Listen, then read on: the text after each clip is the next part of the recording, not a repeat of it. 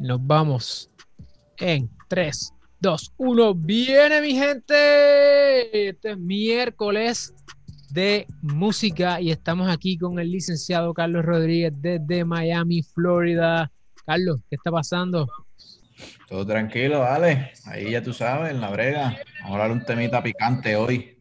Picante, picante. Oye, eso, esa situación de Bad Bunny, la situación de la Comay, vamos a estar hablando sobre qué fue lo que pasó, qué se puede hacer, si es viable o no que Bad Bunny quite su música de SBS, eh, esta emisora bastante grande en Puerto Rico y en los Estados Unidos.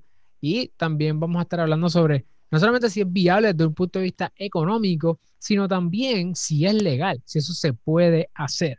Así que, Carlos, vamos a partir de la premisa de que las personas no que nos están viendo no nos han visto antes. Nosotros sabemos que tenemos una serie de miércoles de música, pero de, plano, ¿cuáles son las dos cosas? Bueno, sabemos que la industria de la música gira alrededor de dos cosas. Esas cosas son el publishing, que es el de la composición, y el máster. ¿Por qué, Carlos, a la gente se le hace tan difícil desasociar en tu experiencia esos dos conceptos?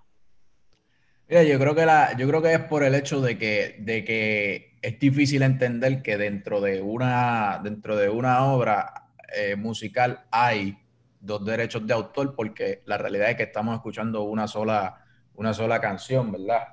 Pero yo creo que el ejemplo, un ejemplo clásico, ¿verdad? Es la, la, la, diferencia que hay entre, entre cantar una canción que, que, que tiene muchas grabaciones como tal. O sea, un ejemplo es pues la canción de Feliz Navidad, por darte un ejemplo. ¿Cuántas personas han grabado ese tema?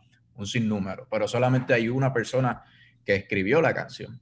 So, ahí es que hacemos la separación entre lo que es la composición, que es la persona que escribe la canción, y la parte de la grabación, que es la persona que interpreta esa composición en, una, en una grabación. Entonces ahí podemos ver pues, los dos derechos de autor. Lo importante es que pues cada uno genera este, eh, ingresos diferentes y pues hay que asegurarse de que ¿verdad? Dependiendo del rol que uno esté jugando dentro de la canción, pues uno esté, eh, y de los derechos que le toquen, pues que uno esté colectando de, de, ambas fuentes. Yo sé que esto lo hemos tocado muchas veces, pero siempre es bueno recalcarlo porque la realidad es que todo el negocio de la música gira en base a esas cosas y a la imagen del artista al final del día. Es así. Así que las personas que nos están viendo, asegúrense en YouTube y en Instagram de ir dejando sus preguntas, porque luego que toquemos el tema sobre Bad Bunny versus SBS y la Comay, vamos a estar contestando sus preguntas como todos los miércoles de música. Eh, así que hasta aquí es importante que tengas, la, tengas claro que la composición tiene sus propios derechos. La composición es una moneda de dos caras. Por un lado está los derechos del compositor y esa misma moneda tiene también otra cara que es el publishing, que son esos derechos de tu poder explotar comercialmente esa, esa composición. Entonces, cuando tú eres un artista independiente, pues tú eres tu propio editor o tu propio publisher y lo otro que tú puedes hacer es contratar a distintas personas. La semana pasada, eh, hace dos semanas hablamos sobre los acuerdos de publishing, las distintas maneras en que tú puedes hacer esto. Ya sea contratar un a un editor, una editora, una publisher, o tenerla como administrado, coadministradora, co-publishing o que ella sea completamente la dueña del publishing. Casi eso no está ocurriendo, es más administración. Y en el caso de Bad Bunny, Bad Bunny creo que tiene su propia editora.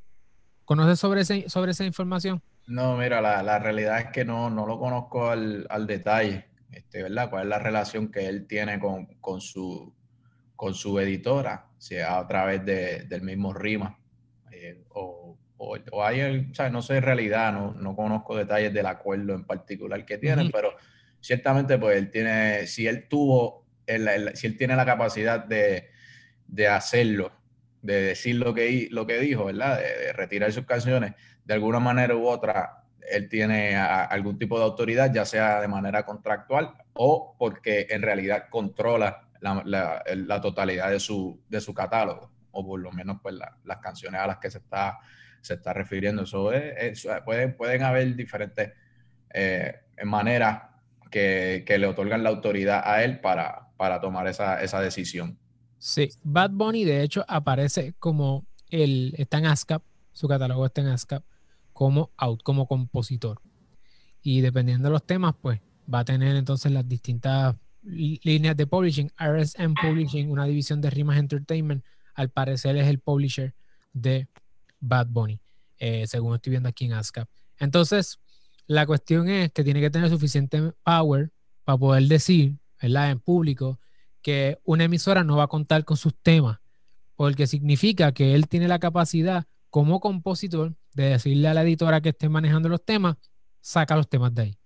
La situación con esta, Carlos, es que nosotros hemos hablado que esto es mucho más complejo de lo que parece. Yo esta semana escribí un artículo sobre eso y hasta y varios eh, circulares del país lo estaban compartiendo y de Puerto Rico. Y me salieron varios abogados a, a, a decirme que no es tan, porque ahí lo mencionamos bien sencillo, el, el, escenario ¿verdad? brutal, el fácil de entender, pero claramente eso no era una exégesis de lo que es el derecho de publishing ni el copyright. Para, imagínate, en 400 palabras no se puede hacer. Y una de las cosas que se mencionaron era, número uno, que en efecto él tenía que, eh, dependía de cuál era la licencia que tenía SBS para poder producir, para poder tocar esas composiciones en la radio. Y hablaron sobre los blanket license. ¿Qué son esos blanket license? Mira, los blanket license son lo que, lo que utilizan las sociedades como ASCAP, BMI y próximamente lo que va a estar es el modelo que va a estar adoptando el, Mechanical Licensing Collective, que no es otra cosa que cualquier canción que esté registrada en, en esa base de datos este, puede ser, eh, eh, ¿verdad?, tocada eh, o eh, played publicly, se me, escapa la palabra, pero... Ejecutada eh, públicamente. Públicamente, correcto. Eh, sin tener que pedir una licencia directamente desde los compositores. So, eso es lo que significa es que si yo soy una estación de radio, si yo soy un restaurante y yo estoy registrado y yo tengo acceso a ese catálogo, yo puedo tocar las canciones en público sin tener que pedir la autorización directa al compositor. Ahora, la, hay situaciones donde el compositor pues eh, requiere que la, que la negociación se haga de manera directa. So, el hecho de tú estar afiliado en ASCAP no significa que no puedes negociar directamente cualquiera, ¿verdad? Una licencia de este tipo si, si, es, que si es que se decide hacer de, de esa manera como tal. So, realmente tenemos el blanket license y muchas de estas cosas que si Bad Bunny puede o no puede hacer esto va a depender del tipo de licencia que tenga SBS con los temas de Bad Bunny. Claro. Que, es posible que hayan temas que estén bajo Blanket License y es posible que hayan temas que estén bajo licencia directa. Esas cosas se pueden dar en la industria.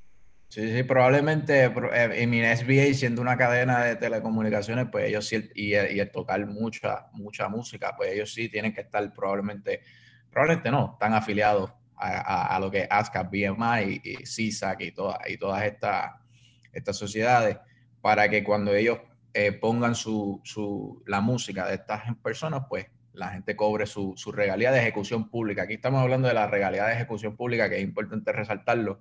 Y este, eh, pues porque como, como hemos mencionado anteriormente, eh, pueden haber distintos, distintas regalías que genera la parte del publishing, la parte del máster, etcétera. So, aquí estamos hablando de ejecución pública, que no es otra cosa que radio, eh, show en vivo, barras, restaurantes, discotecas, este, eh, inclusive el, algunas, algunos videos de YouTube pagan eh, una regalía de, ejecución pública que son colectadas pues, por ASCAP y, y, esta, y estas sociedades.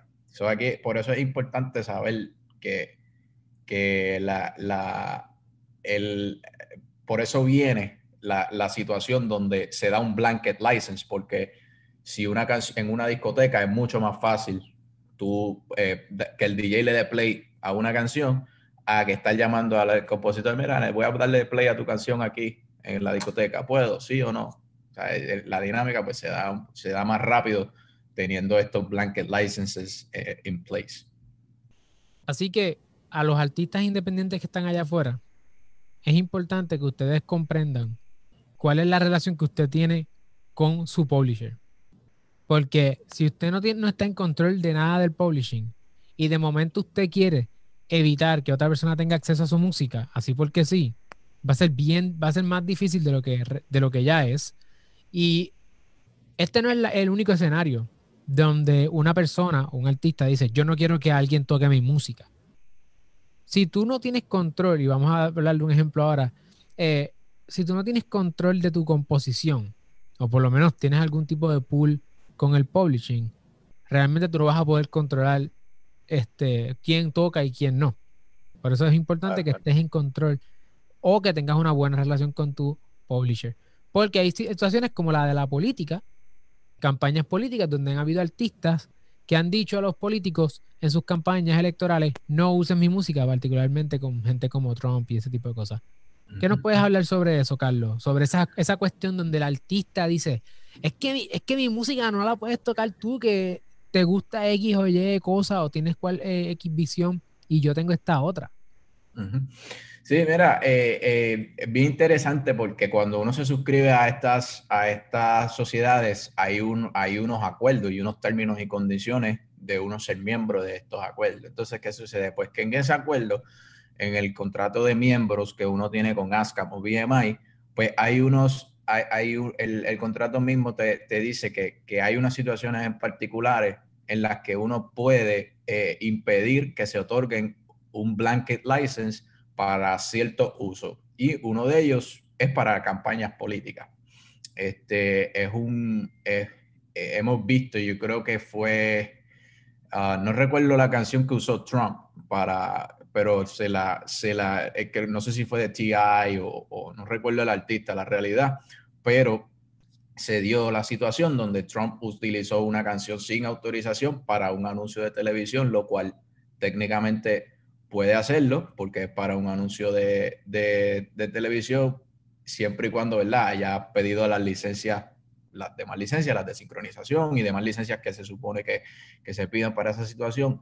Pero al tú tener este acuerdo con ASCAP o BMI, pues entonces tú puedes, tú tienes la potestad bajo ese acuerdo de retirar y de mandar a, a, remover la, tu canción de esa campaña política en particular. So, por eso es importante, esos contratos, muchas personas no los leen, no saben en realidad qué es lo que, cuáles son sus derechos por haberse asociado a este, a este tipo de, de, de sociedad. So, es importante, ¿verdad? Por lo menos tener una idea de cuáles son las cosas que uno puede hacer bajo esos contratos y bajo el contrato que uno tenga con su publicadora.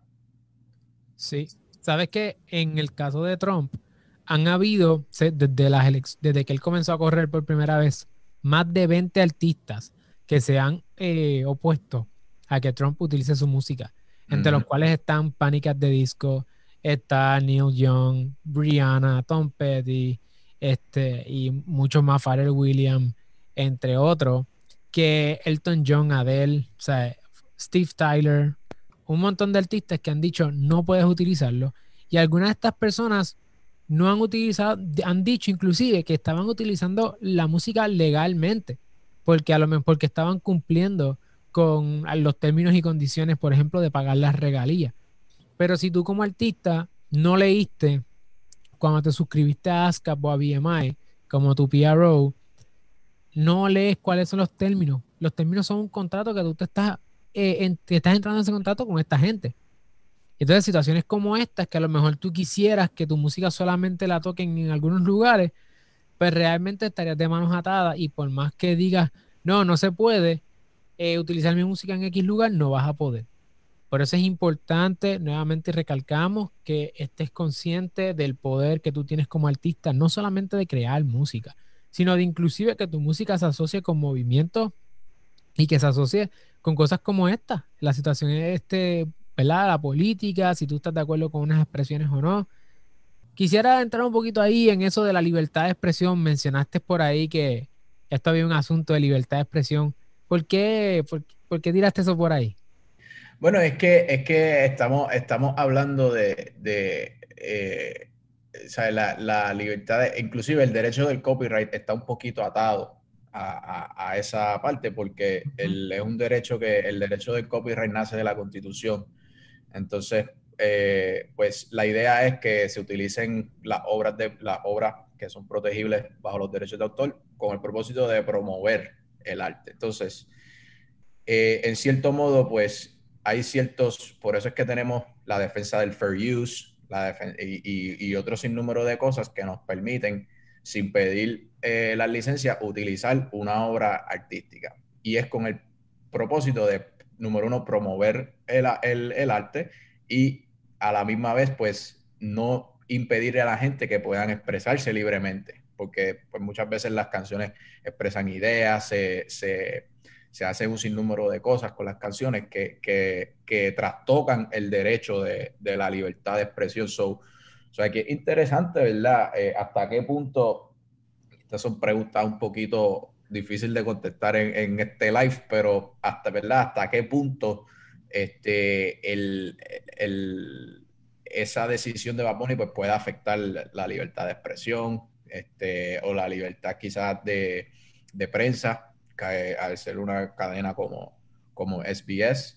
Este, y, y es interesante, ¿verdad? Ver, ver a qué, en, en, términos legales, a qué llegaría ese, esa, esa situación con, y cómo se relaciona con el derecho de la, de la libertad de expresión, porque si de la misma manera yo tengo el derecho de, de decir algo con mi música, pues de la misma manera yo tengo el derecho de no asociarme a, ciertas ideales y ese tipo de cosas que, que van de la mano con, derechos constitucionales que hay.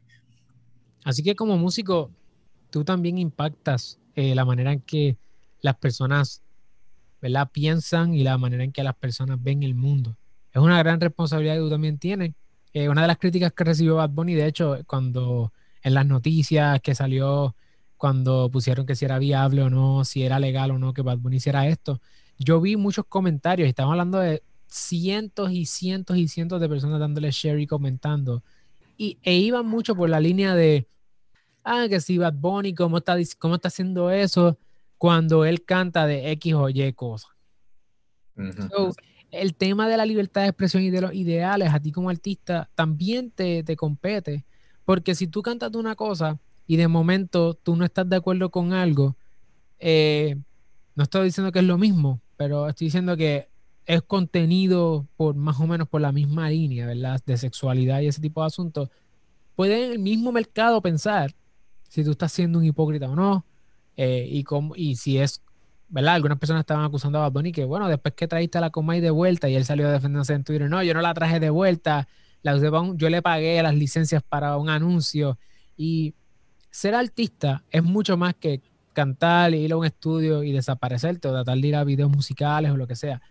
Fama o dinero. Es que también tú eres una, una persona de influencia y las personas te miran a ti como un líder o una líder a la hora de hasta desarrollar una opinión respecto a un tema. Lo podemos ver en el verano pasado, ¿verdad? Cuando los artistas fueron las personas que llegaron a Puerto Rico y estaban moviendo la salida del ex gobernador Ricardo Rosselló por lo tanto, no te menosprecies como artista. Tu impacto puede ser un impacto que afecte a la política y la economía de un país. Entonces, quiero, quiero atender un tema eh, por último, que es el tema de los work for hire, eh, porque en parte en ese artículo yo menciono que bajo por la, por la doctrina de work for hire es posible que en casos donde hay disquera los artistas no sean dueños de sus máster, sino que la disquera sea la dueña del máster. En ese artículo yo no entro en la cuestión de que hay una, ¿verdad? Por lo general cuando hay un contrato de estos 360 o recording que hay work for hire, sesión y licencia. No iba a entrar en eso porque no, no es para ese lugar, para eso, pero sí quiero que expliquen más o menos esa situación del work for hire en los acuerdos de disquera y, y porque es que hay artistas que no son dueños de sus propios masters, que yo sé que eso es algo que mucha gente le, le incomoda y le molesta del pasado, que muchos reggaetoneros o ¿verdad? músicos, cantantes, no eran dueños de sus máster. Háblanos un poquito de eso. Sí, mira, eh, eh, eso yo creo que es la, la, base de la industria de la música y la base de, mucho, de muchos asuntos legales. O sea, el work for hire no es otra cosa que, que, que decir que, que a pesar de que tú hayas creado la obra, yo soy el dueño de la obra por, porque me lo otorga la ley. Este, y es bien, es bien interesante en este caso porque este, estamos hablando de dos derechos, entonces del máster y la composición. Entonces, pues una licencia, si se utiliza, depende de cómo se vaya a utilizar la canción, pues uno a veces necesita tener una, una, una licencia de sincronización para poder utilizar tanto el máster como la composición en, un, en una en sincronización con un video, ¿verdad?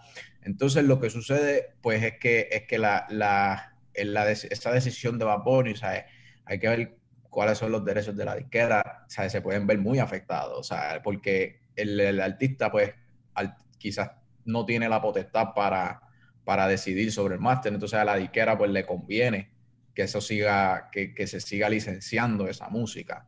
Y entonces, pues ahí ya hay un conflicto entre la disquera y el artista que pues, se puede dar en este tipo de situación por el simple hecho de que la disquera eh, está en el, en el negocio de hacer dinero a base de la, de la música como tal.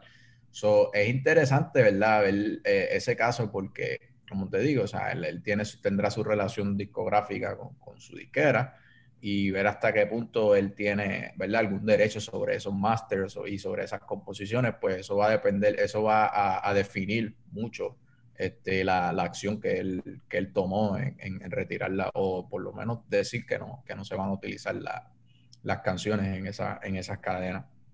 Este, y una... Es algo bien común ver el, work for hire, eh, es bien común eh, verlo en, en, los contratos discográficos y la, la teoría detrás de eso, pues es que si la persona, si una persona es la que está haciendo la inversión para crear esas obras, pues no, es justo que esa persona pues sea el dueño de esa obra a cambio pues de una recompensa monetaria que no es otra cosa que las regalías. Entonces, pues ahí es que se da el, el, el, la situación del work for hire y últimamente pues el caso de Kanye West no es otra cosa que discutir por, porque se recuperan los adelantos, ¿verdad? A raíz de los máster, pero entonces el máster sigue siendo de la, de la disquera. So, cuando vienes a ver, pues, pues los máster siguen siendo siempre, siempre, siempre de la, de la disquera, por, por, para siempre, hasta que, hasta que caigan en el dominio público. Pero es bien, esos son casos, eh, ¿verdad? Sucesos que se están dando recientemente y que va a ser interesante. Hay, hay casos en la corte con esto, eso va a ser bien interesante de ver cómo se van, cómo las cortes van a decidir este, en, en cuanto a esto de, de los work for hire como tal. Y además de los work for hire y la cuestión, y es importante que sepas, artista, que hay cosas de estas que no son blanco y negro. O sea, hay muchos gris, muchas tonalidades de gris en la música y por eso es que tienes que estar rodeado de, de, ¿verdad? de profesionales del derecho que te ayuden a poder explorar esto y que te digan, bueno, pues ese work for hire ahí, si están de parte del artista, decir, bueno, pues ese for hire ahí se puede pelear, este, pero eso se puede pelear en un tribunal. O si estás de parte de la disquera, decir, no, no pongas el for hire solamente, pon que hay una sesión, pon que hay una licencia, pon otras cosas. Por lo tanto, es importante que estés bien asesorado. Eh, antes de irnos, Carlos, estábamos hablando fuera del aire sobre la cuestión esta de que hay, hay una cosa bien loca en la música y es que las emisoras radiales FM, por ejemplo, no tienen que pagar regalías por el máster a los artistas o a las disqueras. No estamos hablando de composición, lo que nos estás viendo, no, no es hablando de la composición y el publishing, está hablando del máster exclusivamente. Eso es algo que yo no lo sabía hasta que estaba haciendo la investigación y que de hecho ahora mismo está pendiente una legislación respecto a eso, si va a pasar o no. Ese asunto eh, ¿Tú lo sabías? ¿Habías visto algo por el estilo? ¿Has visto alguna controversia respecto a eso? ¿Qué piensas al respecto? ¿Si está bien, si está mal? Sí, mira, este, yo sí había escuchado de eso. Eh, eso es una pelea eterna. Este, pues porque al final del caso es la, la, tú necesitas promocionar la canción en la radio para que, para que la gente lo escuche. Pero al final del día, pues, ¿para qué promocionarle en la radio si no vas a recobrar regalías directas de ese, de, de, ¿verdad? Por haber otorgado esa licencia. Eso hay una, hay unas, este, hay una eh, discrepancia entre, ¿verdad? Entre las disqueras y, y, ese tipo de, y la, y la radio y, y, los decretos y las legislaciones en cuanto a eso. Y, y, hay, y esa es la razón por la que surge la parte del Sound Exchange. Cuando empieza el Sound Exchange, la razón por la que se da esa legislación es porque ahí eh, las disqueras dicen contra, pero este, esto es un radio, esto son transmisiones de radio digital. Este, y ellos pues hicieron este eh, cabildeo para legislar a favor de que ellos cobren las regalías por ejecución pública, o sea, por radio que es digital. Entonces, eso ha ido evolucionando, ¿verdad? Este, hasta cierto, hasta, hasta ese punto. Y pues veremos ahora cómo con la legislación nueva. Y no sé si quieras abundar sobre, ¿verdad? Lo que, la, propuesta que hay en esa, en esa legislación. Sí, la, la propuesta básicamente se llama el AFM o el AMFM Act, creo que es. Y es As Musicians for Their Music. okay, okay. Esa gente del Congreso son buenos poniéndolo esas cosas. Este, y realmente lo que están buscando es que los artistas o las disqueras puedan cobrar como más o menos Sound Exchange, pero de, la, de las emisoras radiales FM como las emisoras normales. Así que eso está por ahí, se está, se está pendiente. Creo que los Grammy hay varias personas detrás de, la, de esto, de esa pieza legislativa, al igual que ocurrió con el Music Modernization Act y que vamos a estar viendo ahora en el 2021 el asunto de las licencias mecánicas. Eh, y de hecho, eso es algo que vamos a estar hablando pronto sobre esta, esta cosa nueva. Ya pueden ir buscando un poco. ¿Has, escogido, has, eh, has venido en conocimiento de, más información de eso que se está desarrollando?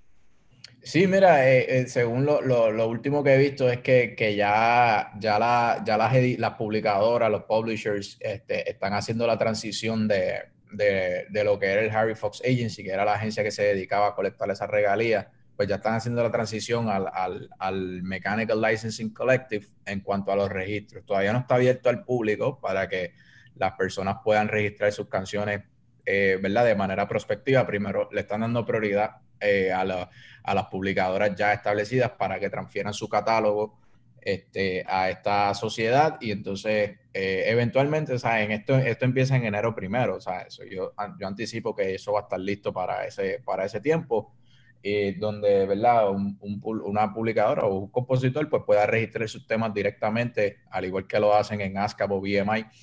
Y, eso es básicamente el, propósito del Music Modernization Act, no es otra, eh, es para acaparar las regalías mecánicas desde eh, las plataformas digitales como Spotify, como eh, Apple Music eh, y todos. Los, proveedores de servicios de streaming como tal. So, es, es, como un tipo de blanket license, al igual que las de, que las de ASCAP y BMI, pero para ese tipo de uso en particular. Eso vamos, vamos a ver, eso, eso va a estar interesante, ¿verdad? Cómo la industria, ver cómo la industria se va, va a hacer la transición de una cosa a la otra. Sí, definitivamente. Estas son leyes, estas son leyes viejas que se están actualizando.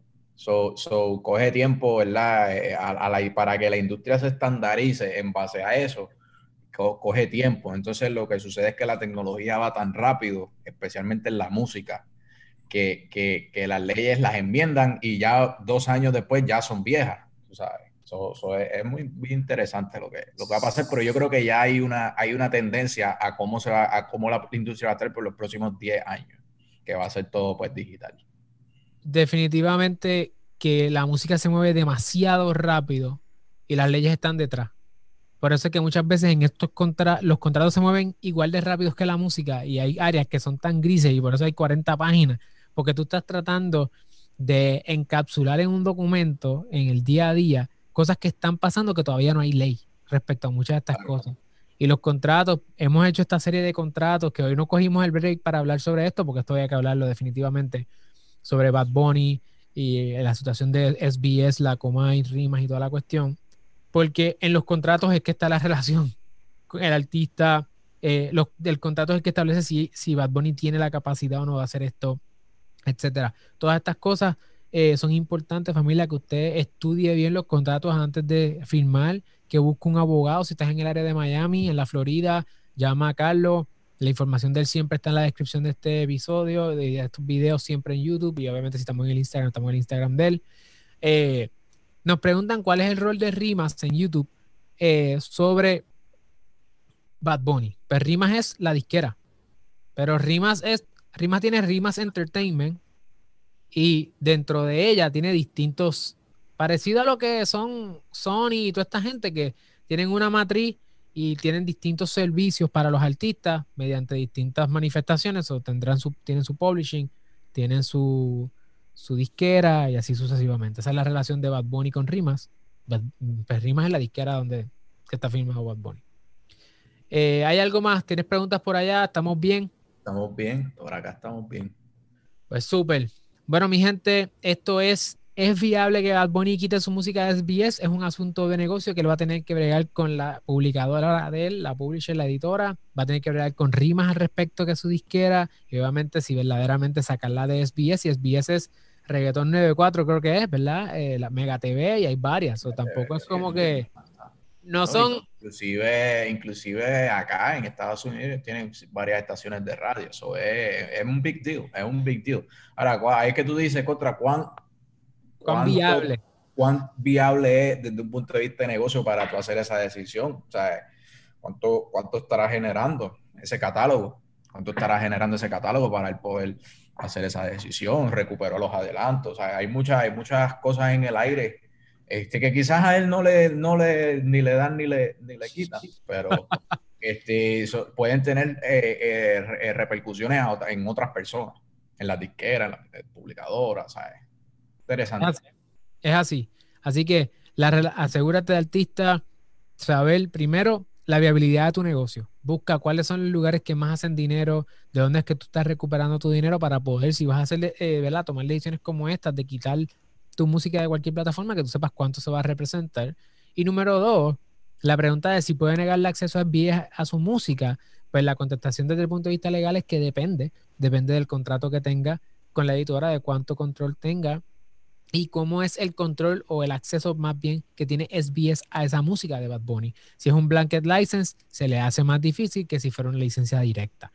O ese escenario de licencia directa, que es que ellos mismos le dieron la licencia, pues es mucho más fácil. Una cosa interesante que siempre les, les, voy a, les vamos a dar un consejito práctico es que si tú quieres evitarte papelones morales o éticos o de cómo se ven las cosas, siempre es bueno tener una cláusula moral en los contratos donde tú puedas decir, oye, si a ti te asocian, si cual, tú haciendo negocio con cualquier persona, te asocian con una, con una práctica que es ilegal o una práctica que no se ve bien socialmente, yo me reservo el derecho a poder entonces terminar el contrato porque desde el punto de vista filosófico, moral, de las ideas, de la libertad de expresión, nosotros no estamos en la misma vibra y como no estamos ahí, yo prefiero desasociarme de contigo que seguir. Eso es un buen consejito que te puedes llevar en tu próximo acuerdo, incluirlo por ahí. Muchas veces los manejadores lo usan para, evitar ¿verdad? que el artista se meta en Jebulú y lo lleven ahí. Carlos, ¿alguna palabra adicional que quieras compartir con la gente?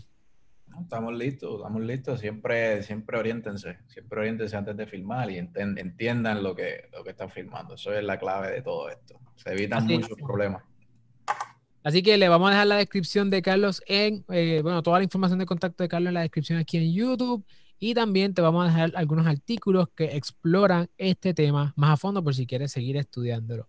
Así que, bueno, Carlos, nos vemos en dos semanas. Gracias, bro. Gracias a ti, brother. Déjame sacar por aquí.